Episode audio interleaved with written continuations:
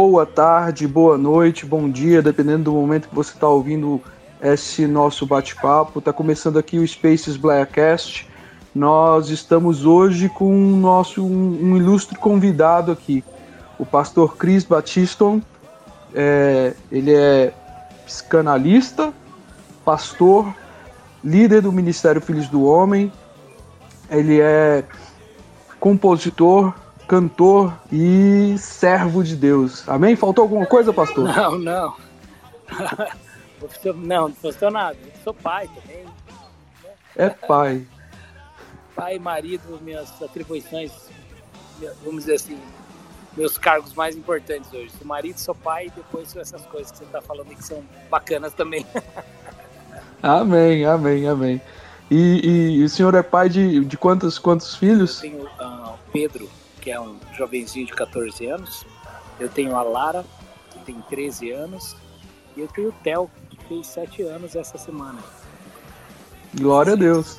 Quantos anos de casado, pastor? Final desse ano, em novembro, faço 20 anos.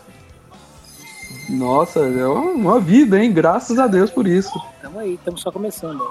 Já estamos, os próximos Mas... 40 estão planejados. Graças a Deus, graças a Deus. Que Deus dê força para planejar mais 80 aí, com saúde e graça. Amém, eu recebo.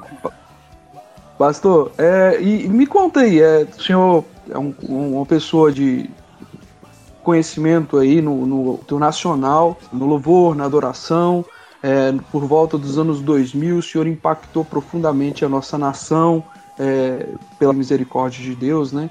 É, viajando, ministrando, é, trazendo canções da, do, da parte de Deus aos nossos corações, comunicando, contribuindo para o reino de Deus, moldando a adoração. Mas eu queria saber assim, é, como é que isso começou? Como é que é? Me conta pra gente um pouquinho do pastor Cris, do Cris Batista. É Batiston ou Batiston? É Bati... Como é que pronuncia? É italiano, é Batiston. Batiston. Pois é, é conta pra gente pastor, o Cris Batiston. Quem é Cris Batiston? Olha, como eu falei antes, a base da minha identidade hoje é o meu casamento, né? Eu sou filho de Deus, amadíssimo pelo Pai, só Ele entende como. Sou marido da Melissa e sou pai do Pedro da Lara do Theo. Isso para mim são a base do que Deus me chamou para fazer, né? Eles são a minha igreja, eles são o meu ministério, ele, todo o resto se desenvolve em torno dessas quatro pessoas que são minha esposa e meus filhos. A partir daí, é, eu sou cantor do Filhos do Homem, né? Até os anos do, até 2010 por aí era minha profissão e meu ministério, um dos meus ministérios principais eram a música, né? Então eu viajei com Filhos do Homem desde que Filhos do Homem nasceu em 94, aí gravou o primeiro CD em 2000, que lançou em 2001 e aí o Filhos do Homem começou a ficar conhecido pelo Brasil inteiro, né? É, aí tô até hoje, né? A banda, a banda de base, a banda original, ela foi encerrando em 2010 e outras pessoas foram entrando na equipe, mas já não mais como uma atividade principal minha. Eu, a, a, eu concentrei durante um tempo na igreja local, na formação em psicanálise, na minha formação de, de treinador, de coaching e no meu trabalho pastoral individual. Né? Hoje eu trabalho com mentoria eclesiástica, então eu, é, eu dou mentoria para presbitérios, para é, ministros de louvor, para pastores que estão aí construindo, se desenvolvendo ah, pessoalmente na liderança, desenvolvendo estratégias de equipe. Trabalho com algumas igrejas hoje no Brasil e hoje esse é meu, meu ministério principal. E em casa, é, eu estou começando aí, a, terminando minha formação de psicanálise agora, mas já tenho atendido como terapeuta há um tempo já, eu e minha esposa. Amém, amém. Eu, pastor, e, e, como é que começou sua carreira de fé? O senhor, como é que se deu?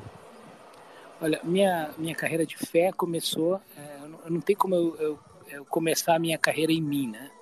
Os meus pais, Sim. meus pais estavam se divorciando quando minha mãe estava grávida de mim, meu irmão tinha cinco anos.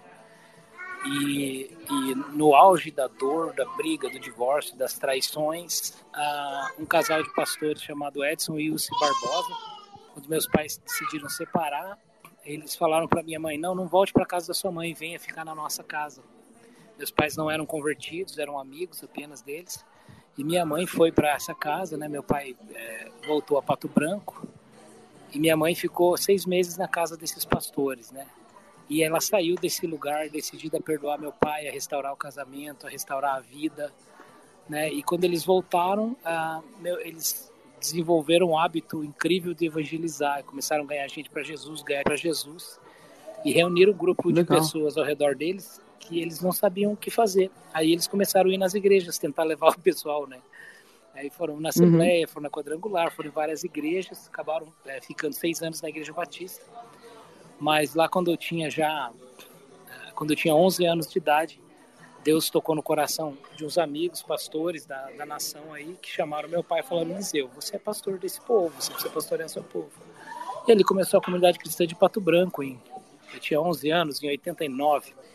E, e aí, com, nessa idade de 11 anos, foi que eu vi meu pai nesse movimento e eu lembro vividamente de estar ajoelhado na beira da cama, dizendo: Pai, eu não quero ir para o inferno, eu quero ser igual você e a mãe, quero aceitar Jesus.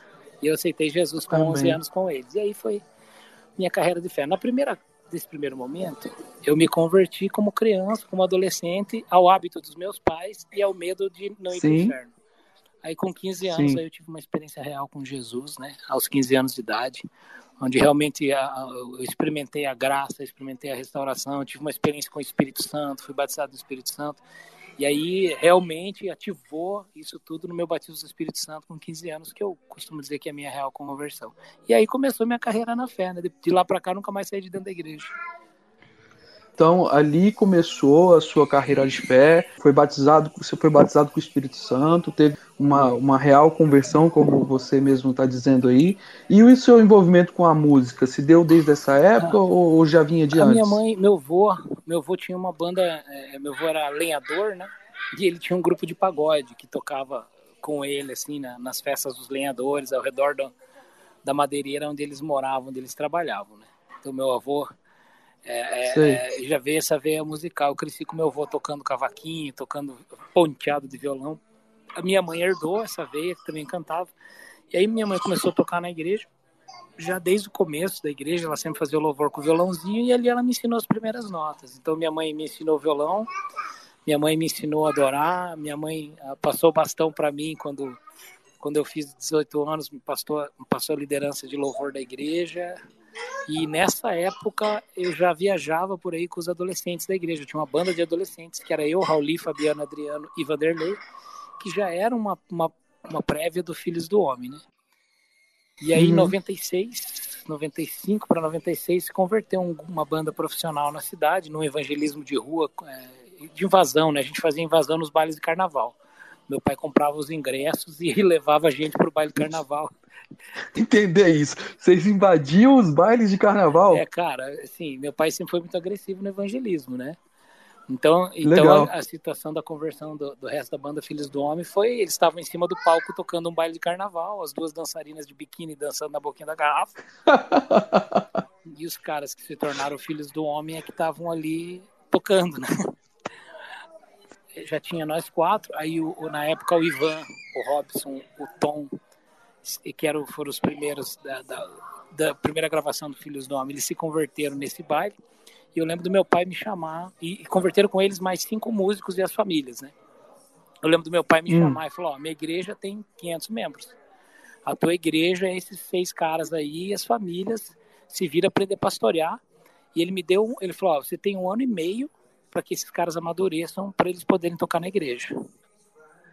E eu nunca vou esquecer, com um ano e sete meses de, de, de conversão e discipulado, foi a primeira vez que os, os, músicos profissionais ali subiram no palco e começaram a ministrar. E aí, Glória eles não queriam mais tocar no mundo, né?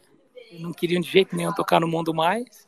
A gente não sabia como é que esses caras vão comer, é que eles vão viver, vão viver do quê? né? E a gente até tentou dar opções, mas imagine, tinha músico ali que era músico há 20 anos, de baile, de estrada, de carnaval. Vivia de música. Músicos, eram músicos de baile de, históricos aqui na cidade, alguns deles, né? Nossa. E aí esses caras uh, uh, converteram e, cara, foi uma decisão deles, não era nenhuma regra da igreja. Que a gente não convidou eles para tocar no culto. Eles não converteram para tocar na igreja. Foi quase dois anos para começarem a tocar na igreja. E eles amargavam ver os adolescentes tocando mal lá e eles sentados no banco.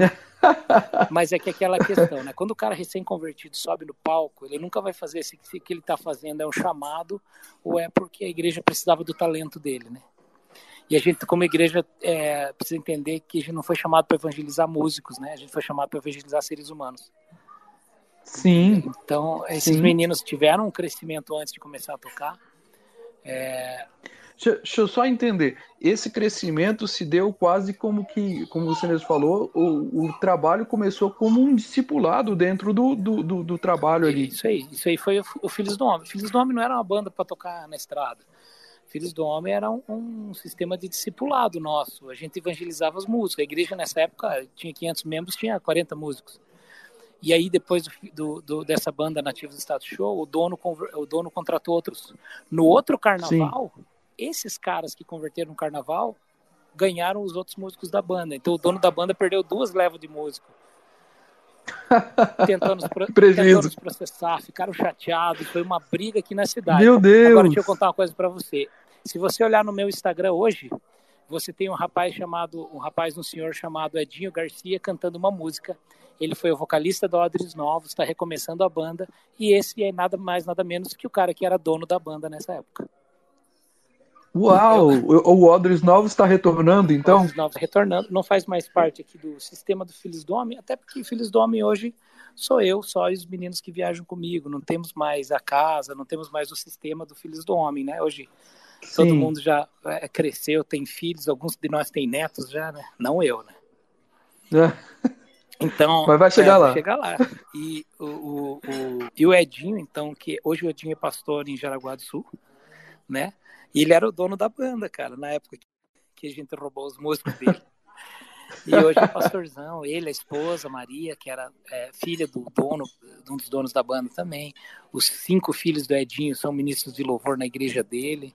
Cara, é uma, é uma história que se estendeu muito aí, né? A Odres Novos, agora é o Edinho que tá fazendo, ele tem o ministério dele. E ele tá começando de novo aí.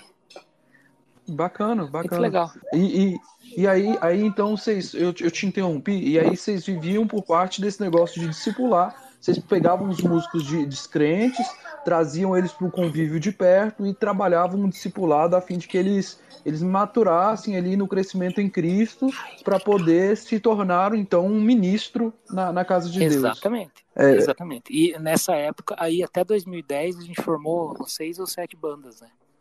Três delas viajavam. Samuel Barbosa, Odres Novos e Filhos do Homem, as que mais viajavam, assim.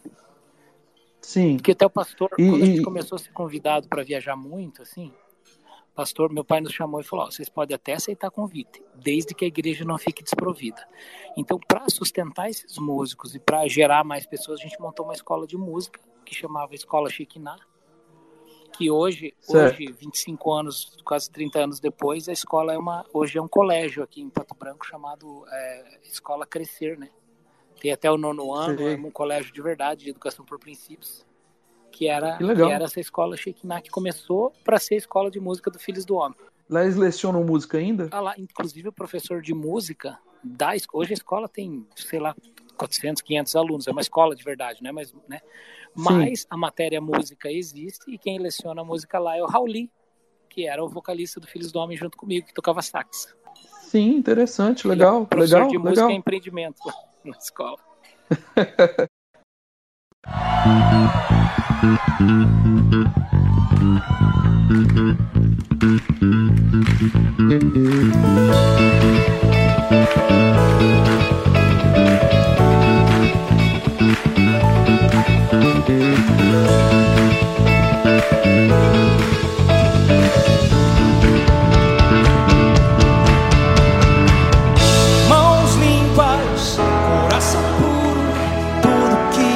quero pra viver em tua casa. Me julgar e me restaurar. Eu subirei ao Monte Santo uh, uh, pra te beijar e contemplar tua glória. Pastor, e aí? Vocês começaram a, a, viajar. E como é que era essa vida de viagem de vocês? No começo era, era só diversão, né? Todo mundo morava na casa dos pais e, e, e, se tinha oferta tinha viagem, se não tinha oferta tinha viagem igual.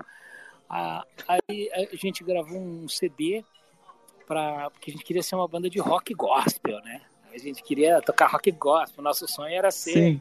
uma oficina G3, que na época estava começandinho, né? Oficina é, um rebanhão, era nosso projeto de vida. Rebanhão, Cantos Barnett, G3, Resgate era o nosso projeto de vida. Dentro do meio, do meio cristão, as suas referências? Era essa. Aí tinha o Rebanhão, e aí no louvor que a gente tocava na igreja no domingo à noite, né? Era, ministrava no louvor da igreja. Aí ali nossas referências eram Azaf Borba, Demar de Campos, Ronquinoli, Marco, Marcos Witt. Eram as nossas referências. Sim. Ludmila Ferber. É, é, as bandas ali de Brasília, do Ministério de Brasília de Adoração, da comunidade cristã. Então essa era a nossa, a nossa referência para a banda Filhos do Homem, nossa referência para a igreja. Aí a gente gravou um CD chamado Filhos do Homem e o Mundo Coliseu, que era um baita do CD de pop rock. Eu lembro que nós levamos. Nossa, esse eu não conheci. É porque esse CD, quando a gente foi lançar, o pastor nos chamou e falou assim: ah, esse CD vai ser uma oferta para Deus, nós nunca vamos lançar, porque Deus me falou que vocês vão ser conhecidos como ministério de adoração, não como banda gospel. Oh. E aí nunca mais, aí nós, eu fiquei chateado, eu tinha dado meu carro na gravação, na época gravar era uma Nossa, coisa absurdamente é. cara, assim, era uma vez por ano se financiava, né, um carro para gravar. Sim. Aí o pastor falou, ó, você vai compor 10 canções de adoração e que a igreja possa cantar e vai gravar um CD que eu quero ouvir mais a voz da igreja do que a banda. e aí surgiu o primeiro CD do Filhos do Homem Oficial, Somos Teus Filhos, que foi lançado em 2001. Foi o primeiro CD, né? Do Filhos do Homem. Sim. E Sim. aquele Mundo Coliseu. Pelo menos o primeiro oficial, é, o Mundo né? Coliseu tá guardadinho aqui no meu, na minha mochila, no meu computador, há 25 anos. Uau! E aí, e aí, como é que foi o seguinte aí? E depois veio o quê? Veio Mãos Limpas? Aí, ah, viu, Somos Teus Filhos, né? Que era muito fruto. A gente viajava com Kings Kids da Jocum, fazendo acampamento de adolescentes. As pessoas, ah, o que aparece na internet, que as pessoas veem de nós é show, é tipo prefeitura, aquele showzão grande. Mas isso aí, tipo assim, cada 15 acampamentos que a gente fazia, 20 tinha um show desse. Então não era aquela Sei. realidade do show do palco, era uma delícia, maravilhoso, a prefeitura pagar bem, era tudo bom, mas não era a nossa realidade de vida. Nossa realidade de vida era a igreja local e os acampamentos. Isso é o que realmente a gente era, né?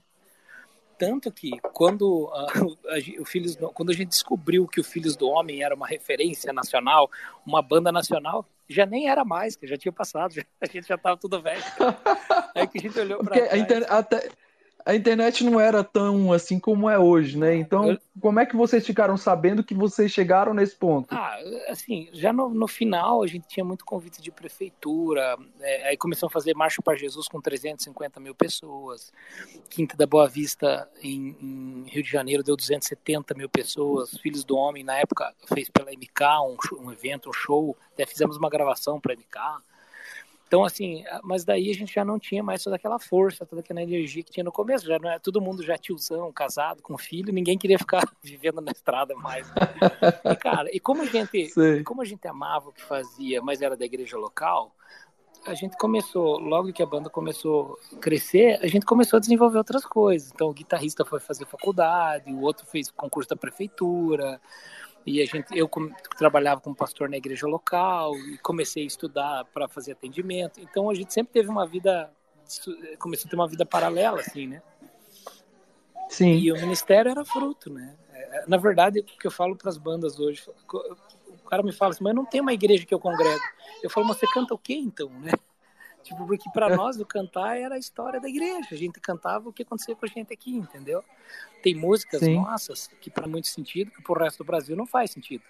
Mas é que aconteceu no nosso acampamento, era o que aconteceu no nosso dia a dia, era as dores, Sim. nossa vida, o nosso povo. Então, você tem algum exemplo de, de música desse, desse, desse tipo aí para compartilhar com a gente? Mãos limpas, coração puro, tudo que eu quero para viver em tua casa, me julga, me restaura.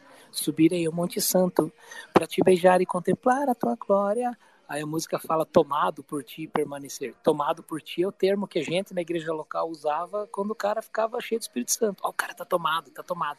Era a nossa, a nossa expressão de como ah, o cara a gente fez o acampamento Mãos Limpas aqui, que foi o que gerou o CD em 2002. Cara, teve gente que ficou cheio do espírito cinco dias, que a gente tinha que dar comida na boca. Meu assim, Deus! Entendeu? Teve cura, milagre, visão, eh, literalmente o sobrenatural que nós contemplamos em 2001 para 2002, aquele carnaval de 2001 que gerou o CD Mãos Limpas, aquilo ali sustentou a nossa vida cristã, sustentou, a, a, nós começamos a desenvolver as disciplinas espirituais mais profundas do jejum, da oração, da meditação diária, a gente começou a desenvolver a espiritual porque a gente tocou no sobrenatural ali, a gente viu o mato acender, dente de ouro, teve uma situação, tinha 480 jovens no acampamento, que caíram 38 endemoniados, né? Meu e Deus! A gente, e a gente em seis, cara. E aquele exército, e aí o que fazer com os outros adolescentes que não sabiam o que estava acontecendo, cara. E a libertação foi grande e, e, assim e foi tão intenso que na outra semana os pastores é, reuniram os líderes da igreja, da igreja, falou agora a gente quer que vocês façam, vocês façam o mesmo acampamento para os pastores. E aí trouxeram os pais, os adolescentes. A gente fez, acabou fazendo três ou quatro semanas seguidas de acampamento, porque terminava o acampamento, tinha gente que nem saía de lá. Já ficava lá pro próximo.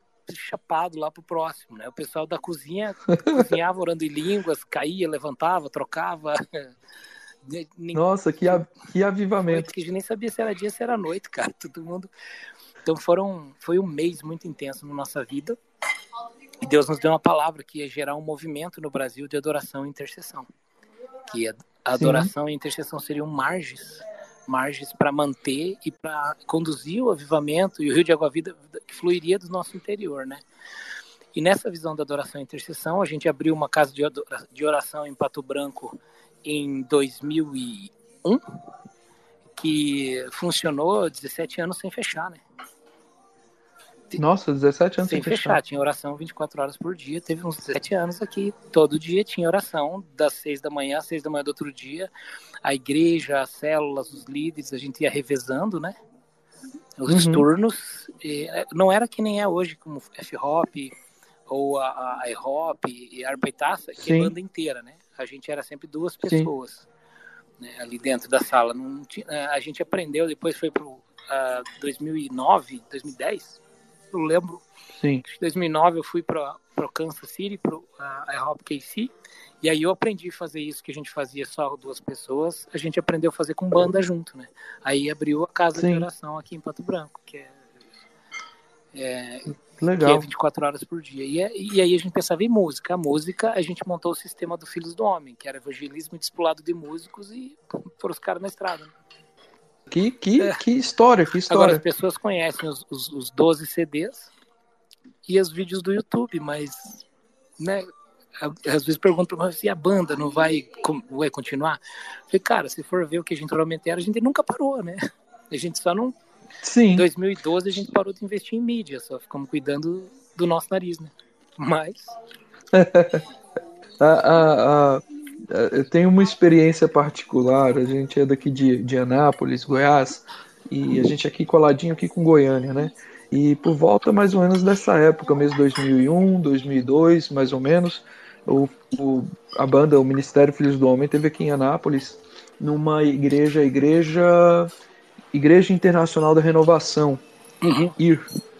E eu me recordo que eu estava lá no dia da, do, do, do evento, era uma mini vigília, se não me engano, e vocês, vocês estavam ministrando, você ia trazer a palavra, e foi bem na época que vocês tinham lançado Mãos Limpas mesmo, que era a, a música que vocês mais carregavam ali, era Mãos Limpas, aquela o som da chuva, o som, som das, das, águas, né? né? Se ouve o som. Tá aí, ó, do, dois aquela... assuntos que nós fomos a primeira banda do Brasil a tocar: o som das águas e Casa Favorita. Nossa, Casa Favorita foi um marco, mas ela ainda veio depois, eu acho, Casa, um casa Favorita, né? Foi o terceiro, é. terceiro CD, não foi? Um ano depois. Hoje Casa e... e Chuva é moda no, na música, né? É, sim, sim. Vocês foram é. pioneiros aí na, na, na, no uso do termo.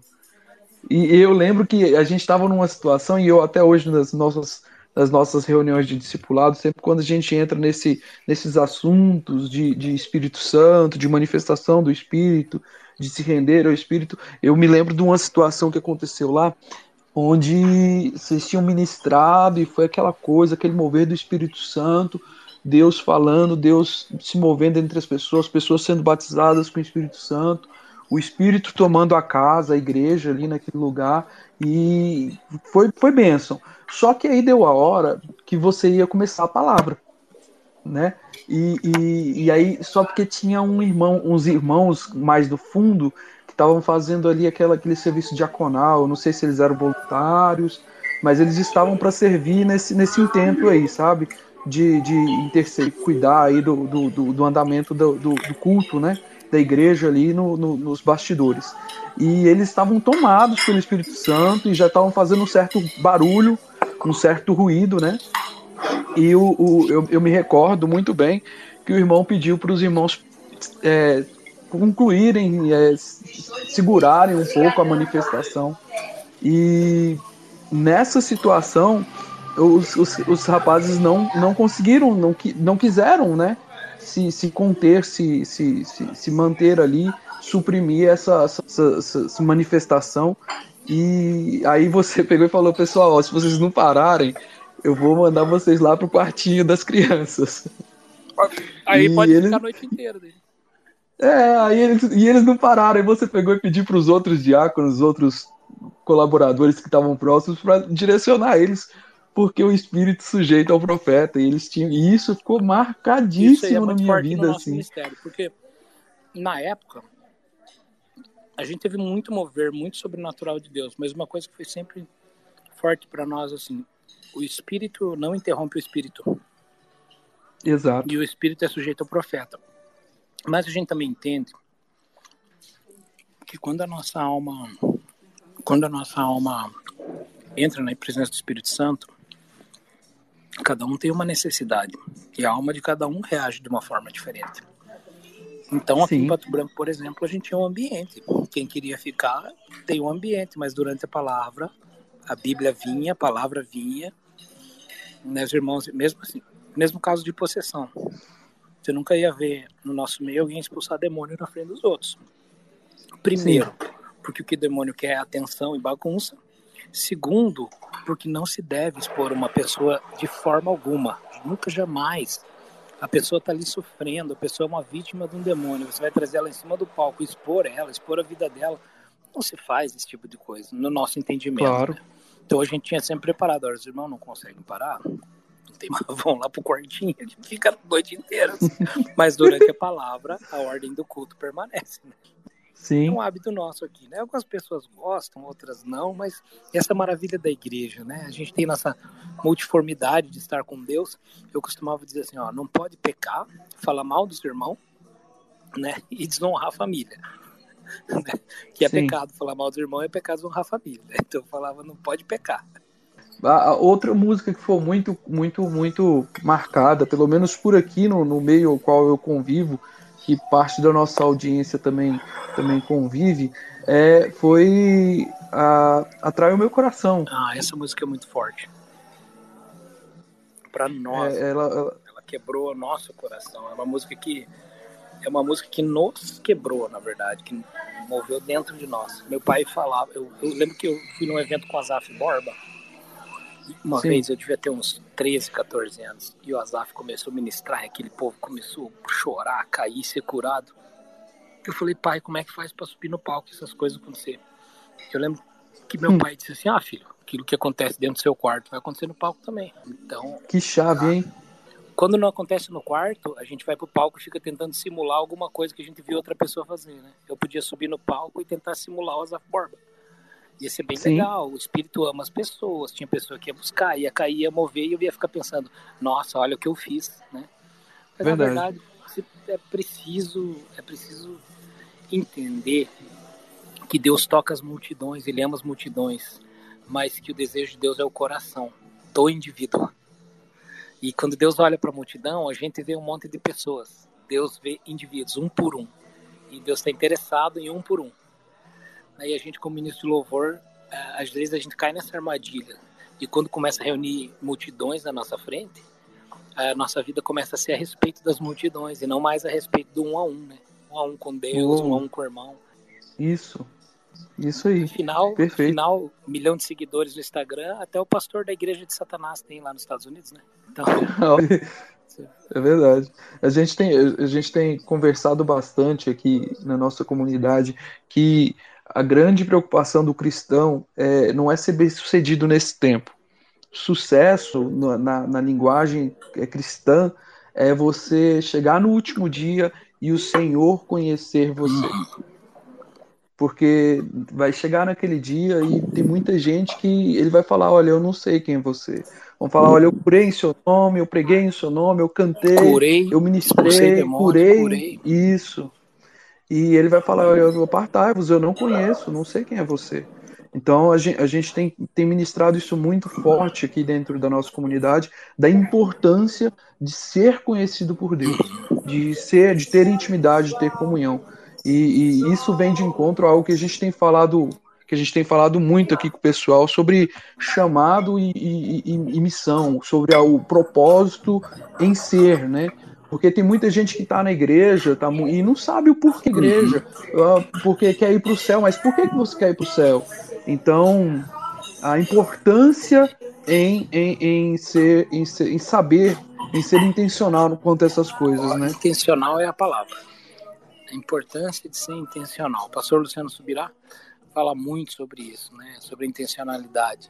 Tem um livro que eu recomendo, inclusive, que é um livro dos adolescentes, da, dos líderes de adolescentes da, da comunidade Alcance de Curitiba. O nome do livro é Os Intencionais. São devocionais diários de adolescentes de como tornar a sua vida com Deus intencional. Não algo que acontece. Que legal. Aí fica recomendo, Os Intencionais. O livro acho que Os Intencionais. deve ter uns 8, 9 anos já o livro, mas maravilhoso.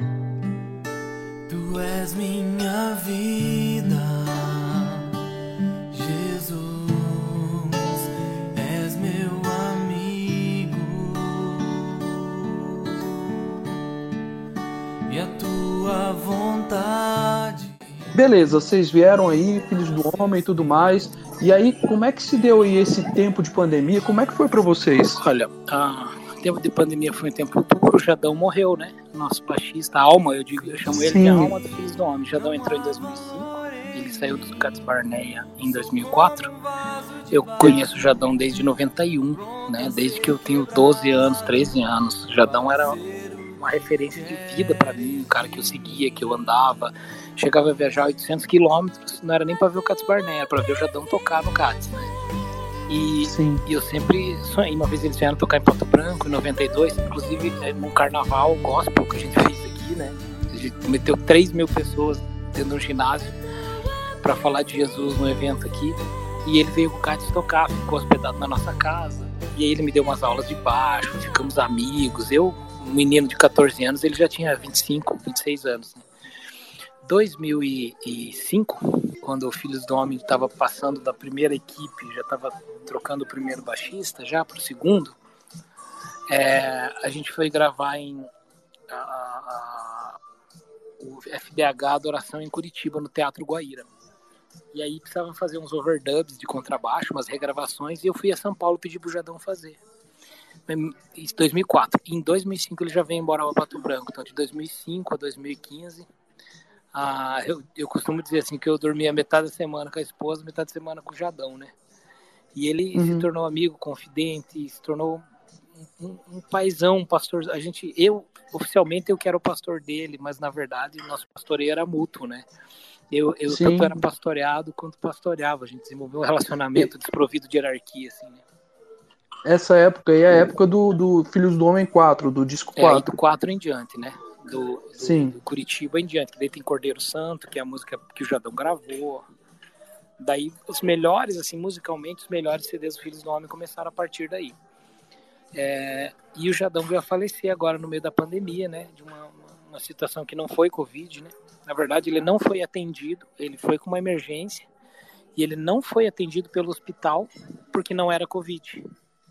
E isso ah, veio, a resultar Deus, no, veio a resultar no falecimento dele. Então o Jadão uh, foi uma perda forte. É, 2002 eu saí de Pato Branco, o Jadão continuou aqui, mas aí ele, ele ia até Guarapava, Curitiba, para estar comigo quase toda semana. Aí a, a gente teve 40 agendas canceladas na pandemia e já que já não fazia mais tanta agenda. Né? 40 agendas era um suporte de dois anos praticamente nosso, né? Para mais. Sim. Então ali é, tecnicamente como empresa, como estrutura financeira Filhos do Homem já terminou ali lá no começo da pandemia, né?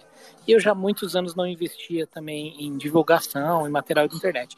Então terminou como empresa mas a gente continuou viajando. A equipe que viajava comigo com o Jadão, que é, continua comigo, que é o JC na batera, o, o, o Marcelo no, no, teclado e na técnica de som, o Samuel Lima, todos eles se encontram ali no meu Instagram, né? No Instagram do Filhos do Homem também. Samuel Lima na guitarra. E agora o Guto Silva foi embora para os Estados Unidos no começo do ano e já estamos com um baixista novo, o Robson aí, que tá uma benção também, né? Então continuamos. Só que já há muitos anos não é o nosso sustento, filhos do homem, né? É mais ministerial Sim. mesmo.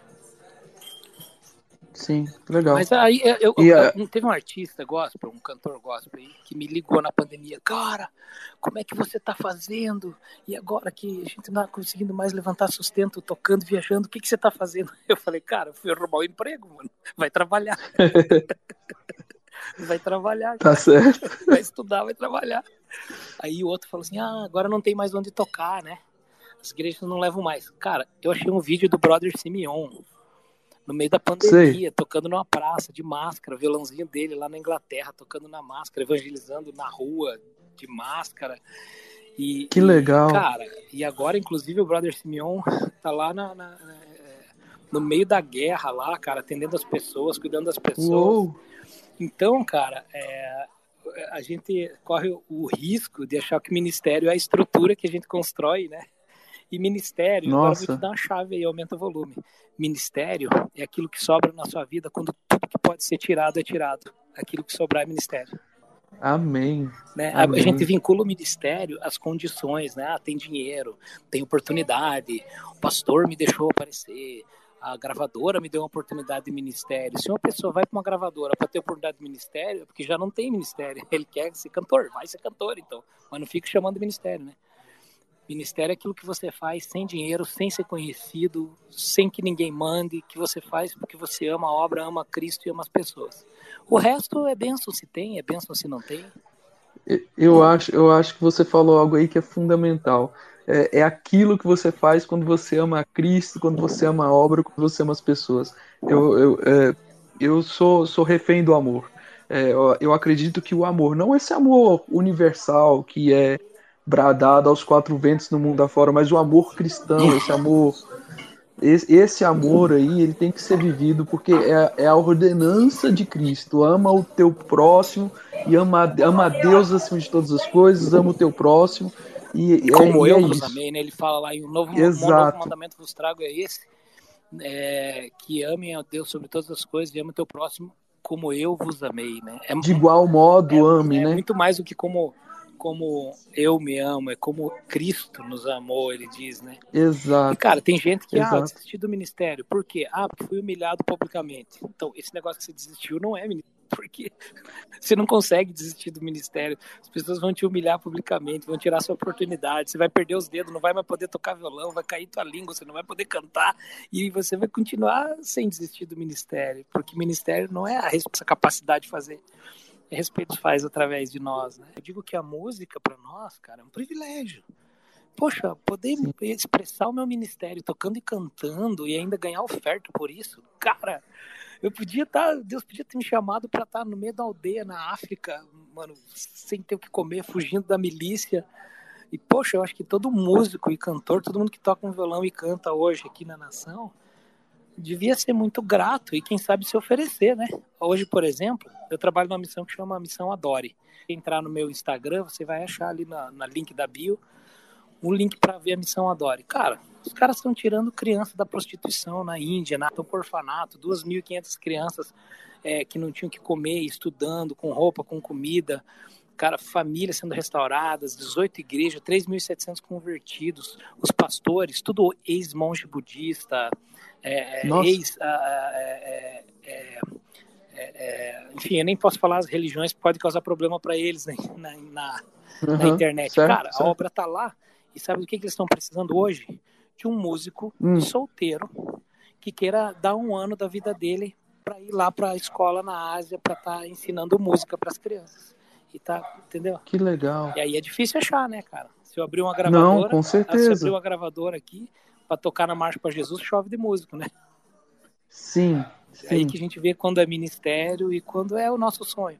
E eu te confesso, cara, no começo, aquilo que eu chamava de ministério era meu sonho de ser o Cats Barnett, de ser uma banda, de, de ser igual esses homens. Foi se tornar ministério eu, eu, depois. Eu ouvi dizer, eu ouvi eu acho que eu ouvi você falando uma outra situação que vocês se, é, se inspiravam também muito no Delirious também, não era? Sim, um pouquinho mais velhos. A gente escutava muito em 2001. DC Talk, Delirious, era assim, era a nossa fonte de informação musical, né? Tanto que o primeiro e o uhum. segundo CD do Filhos do Homem, eles expressam muito a musicalidade inglesa, as guitarras, a musicalidade do Delirious. Expressam bastante o de cital, que você chamava tocar. A gente tocava para se divertir. Cara, o Filhos do Homem tocava shows de 5, 6 horas sem parar. Em casa, sem ninguém ver. A gente se reunia só para tocar junto, cara. A gente ficava cantando, adorando o dia inteiro. Pra Cristo, pra Não, Deus ver. E aí a gente dormia no palco, cara. Aí levava os colchonetes, é, as coisas de acampamento, dormia no palco da igreja. No outro dia acordava, tomava café junto, continuava tocando. Porque, cara, se não tivesse nada, aquilo aí ia continuar tendo, entendeu? Entendi.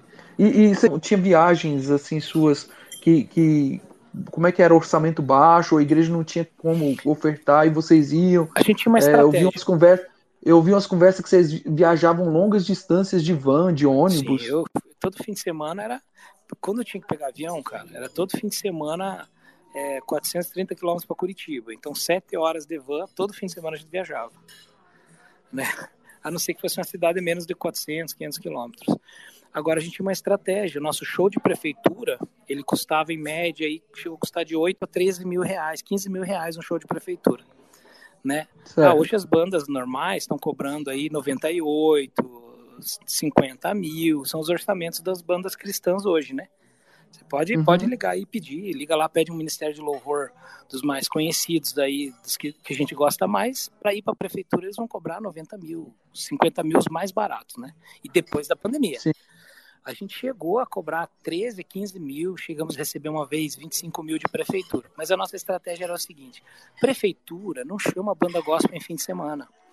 Quando tem as grandes feiras, assim, os promotores chamam as bandas gospel na segunda-feira. Então, normalmente, a gente fazia o quê?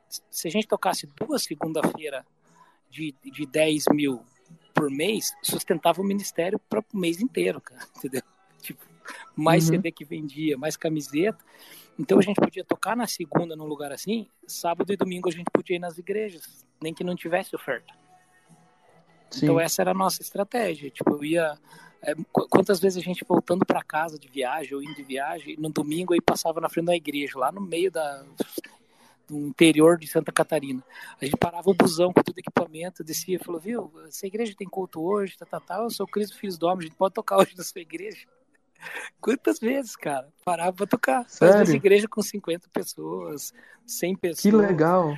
E muitas vezes uma igreja chamava e falou: oh, nós não temos dinheiro nem gasolina do ônibus. Na época era R$ 2,30 ao quilômetro rodado do ônibus, R$ 2,30, me lembro. Né? É um dos valores que eu lembro que tinha uma época assim. Uhum. Então, aí a gente tentava conseguir prefeituras ou shows cobrados, que daí o pessoal cobrava ingresso no show, aí a gente cobrava cachê de quem fez o evento, né? a prefeitura fazia evento grande, trazia lá titãs por 100 mil, filhos do homem era 15 mil. Sim. Então essa era a nossa estratégia de levantar o suporte, fazer o evangelismo, para nos fins de semana poder ir nas igrejas também, né? Então certo. nunca faltou, cara, nunca passamos fome, teve épocas mais difíceis, épocas que tinha menos, épocas que tinha mais. Só que já ali no final, quando chegou 2009, 2008, 2009, a galera da banda poucos estavam vivendo da música, né? A gente já tinha outras profissões, os meninos já estavam estudando. Então, ali a partir de 2010, todo mundo já tinha outros suportes, né? Não trabalhava na igreja tinha uma profissão diferente. E quando o pessoal convidava, a gente ia, né? Então, a, a, o Azaf falou na gravação do Somos Teus, do Mãos Limpas, eu estava lá em Porto Alegre mixando junto com o Abner Borba, no estúdio do Azaf Borba. E eu lembro que o Azaf falou assim: filhão, você tem que entender uma coisa: plástica muda. Não se apegue à plástica, não se apegue a estilo nem a aparência, porque a plástica muda. Um dia você vai viajar, um dia você vai ganhar dinheiro, um dia você vai viajar sozinho, outro dia você vai viajar com coral, um dia você vai viajar com ônibus com 20 pessoas, um dia você vai viajar de carro com tua família. A plástica do ministério ela vai mudar ao longo dos anos. Não se agarre, não tente manter a plástica, não se agarre à estrutura. O que não pode mudar é a essência do ministério. E, e, e aí o irmão, o irmão tem, tem trabalhado externamente hoje e tem, tem servido a igreja local, é isso? Eu sirvo a, a duas igrejas em Umarama, que é a cidade onde eu, onde eu moro. Eu fui a Umarama em 2021 para cuidar de uma casa de recuperação de, de, de é, é, é, dependentes químicos, né? E eu fiquei até em junho desse ano na casa de recuperação. E hoje eu sirvo duas igrejas, eu sirvo a comunidade cristã de Umarama, e hoje eu sirvo Sim. e trabalho na é, Igreja Batista Betel de Moarama. Então são as duas igrejas que nós que eu sirvo pessoalmente hoje. O meu baterista é pastor da Miva em Curitiba. O meu é, o guitarrista, nosso guitarrista, ele é um dos líderes de louvor, acho que na Bola de Neve em Curitiba também. E o nosso técnico de som também é de uma igreja lá, cuida do louvor do pessoal lá. Cada um tem seu ministério pessoal. E quando as pessoas convidam, a gente se reúne e viaja, né? Eu eu, por exemplo, estou em Pato Branco visitando minha família, porque esse fim de semana eu estou servindo uma igreja que me convidou em São João, aqui perto. Então hoje eu estou ministrando fim de semana sozinho aqui, eu e minha esposa. Eu quero ser tua casa favorita, quero ser o teu altar. E, e, e as crianças já estão dando ponteios de para que rumo eles vão, as crianças vão seguir ou ainda estão muito novas? Ah, estão muito nova. Minha filha ama servir a igreja, né? É, trabalha nos adolescentes, tudo, mas a igreja é local, né? Meus, fi meus filhos não conhecem o cantor do Filhos do Homem. Entendeu? Certo. Eles cresceram, o mais velho nasceu em 2007. Então, é, quando ele tinha seis anos, eu já viajava muito pouco, né? Filhos do Homem é uma história que eles veem num DVD lá, entendeu? Sim. E, e, eles conhecem eu, né? O pai, que na igreja local. Então, o, lance deles hoje é a igreja local. Nenhum deles tem um show. A minha filha falou: ah, pai, se um dia o senhor for tocar um show grande, me leva junto, né? Então, uhum. agora na pandemia já tem alguns eventos grandes da banda fechados. Já prometi: ah, filha, você vai ver como é que é um palco, um evento com luz de prefeitura. Mas para ela vai ser novidade, né? Ela com 13 anos agora nunca viu, né? Ela só Sim. Até porque eu, eu, nunca pus muita família na estrada. Eles sempre, eu sempre cuidei para meus filhos não serem os filhos do pastor, né? Eles terem uma vida livre em Deus, para serem quem eles são e crescer em Deus no tempo deles. Então eles nunca tiveram essa pressão. E, e, assim, né? Desculpa, eu, a minha curiosidade, como é que você protegeu eles disso? Cara, eu sou pai deles antes de ser pastor, entendeu? Certo. Não existe nada na igreja que seja prioridade antes dos meus filhos e da minha esposa, entendeu? E a, a gente ativamente constrói a vida deles com Deus. Né? É, é, então a gente tem nossa reunião em casa. Eu sou a fonte de teologia deles. Eu ensino meus filhos a Bíblia. Eu ensino teologia. A gente incentiva a, a, a liberdade de expressão deles. A gente não contém dúvidas a, a gente dá os princípios e eles estabelecem as regras junto conosco, né? As regras da denominação não determinam o comportamento deles, então eles têm caminhado assim. Certo, legal, muito interessante. Pastor, é, para a gente já te, te, liberar e te, te senhor seguir eu tô, seu, eu tô, seu... Eu tô no café do pessoal aqui, não, tem a igreja do meu irmão aqui em Pato Branco, ela tem um café, certo. né? E eu estava respondendo essa pergunta para você e caçando uma abelha aqui dentro tá certo, tá certo. Tá sendo bênção, tá sendo bênção. É, nós somos chamados para o primeiro ministério que é a gente não pode esperar que a igreja, os nossos pastores ou a escola pastoreiem os nossos filhos. Nós somos a primeira referência de Deus que os nossos filhos têm. Então a primeira construção, antes de conhecer Bíblia e conhecer experiências com o Espírito Santo, primeira construção de Deus que os nossos filhos vão ter é a forma com que o pai trata, com que a mãe trata. Nós somos a trindade para eles, né? Então, a minha dica, eu e minha esposa trabalhamos muito, a gente tem viajado muito ministrando em eventos de família, de casal, de criação de filho. Nossos filhos são saudáveis é, e esse foi para nós foi a chave, foi assim, a gente buscou ativamente que nossos filhos fossem emocionalmente saudáveis, que não fossem, uh, que fossem in, assim, ó, essa palavra, eles, que eles fossem é, independentes e autônomos espiritualmente. Então a conversão dos meus dois, o pequeno ainda não se converteu, ele fez sete anos agora, Jesus ainda é a nossa história, ele tem Jesus porque ele tem nós, né? Uhum. A minha filha agora, com 13, pediu para batizar, ela entendeu o batismo, falou, ah, pai, eu quero. O de 14 falou, pai, eu quero, mas vou, vou, vou ver com a Lara, eu quero entender melhor. Então eles estão construindo a vida com Deus deles. Eles são abordados por meninas e rapazes, os dois, né? E eles têm assim, eles trazem para nós hoje o lugar onde eles confessam tentação, confessam pecado. Nossos filhos confessam pecado para nós. Que legal. Eles vêm orar com a gente. Então a gente precisa construir um ambiente de, de uma graça real, uma graça não só que perdoa o pecado, mas uma graça que te dá poder para não pecar. Eles precisam crer isso. E os pastores oh. têm que entender que a criança não vai fazer o que você ensinou ela a fazer, ela vai fazer o que você faz. Então, um pastor que ministra, que prega, que tem o raio-x de Deus nos olhos, que cura multidões, mas fala palavrão, xinga a esposa, não respeita a esposa, chega em casa e não dá tempo para os filhos, não, os filhos acordam de madrugada, ele está jogando videogame, assistindo futebol, vendo série, os filhos não vê o pai orar, os filhos não vê o pai buscando a Deus, os filhos não vê o pai confessando o pecado. Eu confesso pecado, tem, não todos, né? Mas a gente tem um princípio em casa: quem confessa tentação não confessa pecado. Tem, Uou, tem, é. tem coisas, cara, tentações minhas, que eu chamo meu filho de 14 anos e falo, filho, o pai teve, tem uma tentação nessa, ora comigo. Se eu tivesse tentação, eu vou ligar para você orar comigo, tá, filho? Ele ora comigo. Então, quando ele tem tentação, quando as meninas chegam, os rapazes chegam nele, que chegam, meninas e rapazes hoje em dia, é comigo que Sim. ele fala. Entendeu? Pai, eu estou tendo uma vontade de fazer isso. Uma pessoa falou aquilo, eu respondi assim: Pai, eu estou com uma dor, estou com uma tristeza. Então, para nós, ainda que nós não tivéssemos uma igreja gigante para pastorear, é, o que Deus nos pediu para fazer, uma família saudável espiritualmente, a gente sabe que vai ter dificuldades, a gente tem vivido às vezes dores e dificuldades com eles também, mas tem uma coisa que nossos filhos nunca podem questionar, os nossos filhos de nós cristãos nunca podem questionar a nossa intenção. Eles têm que confiar na nossa intenção. Eles têm que confiar que a gente pega, não é uma história que a gente ouve na igreja. Só que o que acontece? A gente terceiriza a conversão deles para as regras da igreja. Entendeu? A, gente, a igreja tem regras, se você obedecer, você é de Jesus. E a gente não ensina os princípios. E uma coisa você Exato. pode ter certeza, irmão: as regras, elas são para nos servir. Então, às vezes elas funcionam e às vezes elas são quebradas. Mas os princípios são imutáveis. E os princípios de Deus são muito mais do que uma sequência de regras. Os princípios de Uou. Deus, eles vão se resumir todos em ama o Senhor teu Deus sobre todas as coisas. E ama o teu próximo como eu te amei. Ama o Senhor teu Deus com entendimento, com coração, com toda a tua força.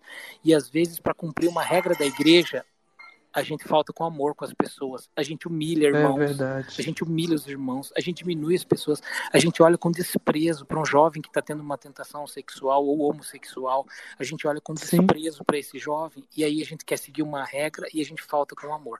Claro, eu não sou conivente com o pecado, fornicação, homossexualismo, eu nunca vou ser conivente com o pecado, mas quando a gente esquece que a pessoa nunca vai sair do pecado se ela não sentir o amor de Deus que constrange o Espírito Santo, a gente vai ficar tentando tochar regra na vida de todo mundo e vamos ser mais uma daquelas igrejas que só tem adultos e não tem mais jovens. E isso eu não quero com meus isso. filhos. Entendeu? E aí, é isso. isso não, cara, isso não vem da igreja. Isso tem que vir dos pais, cara. Dos pais, da família.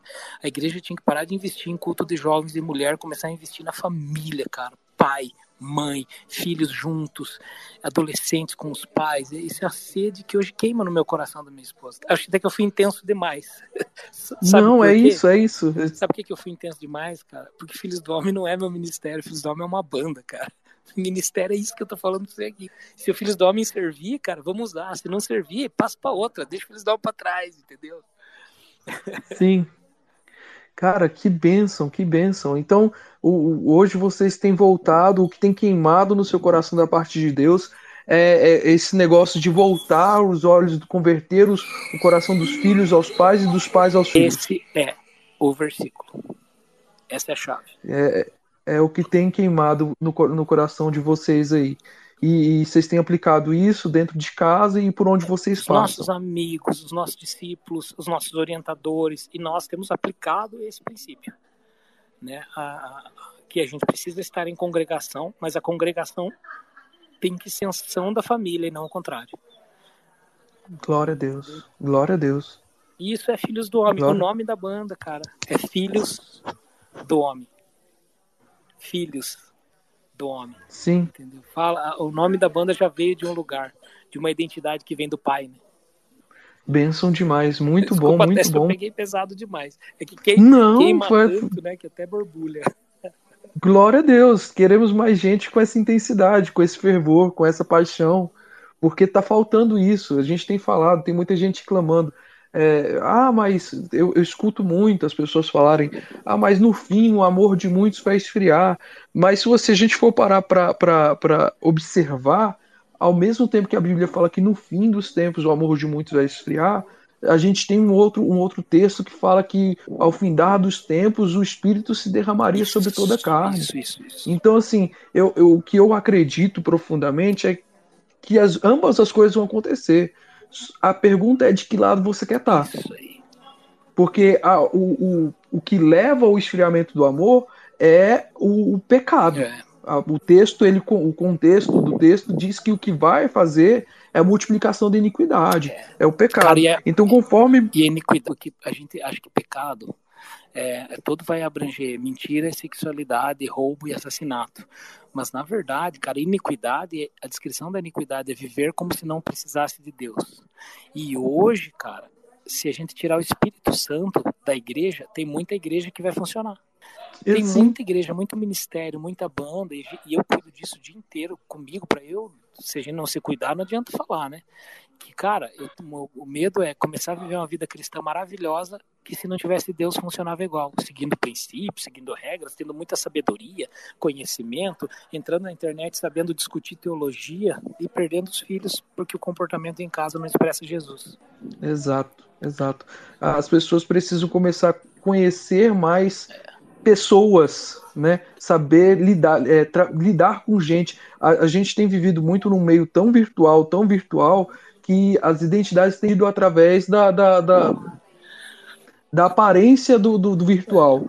E eu, eu, acho que está na hora de a gente regressar para um contato mais pessoal. É. Isso dentro das igrejas.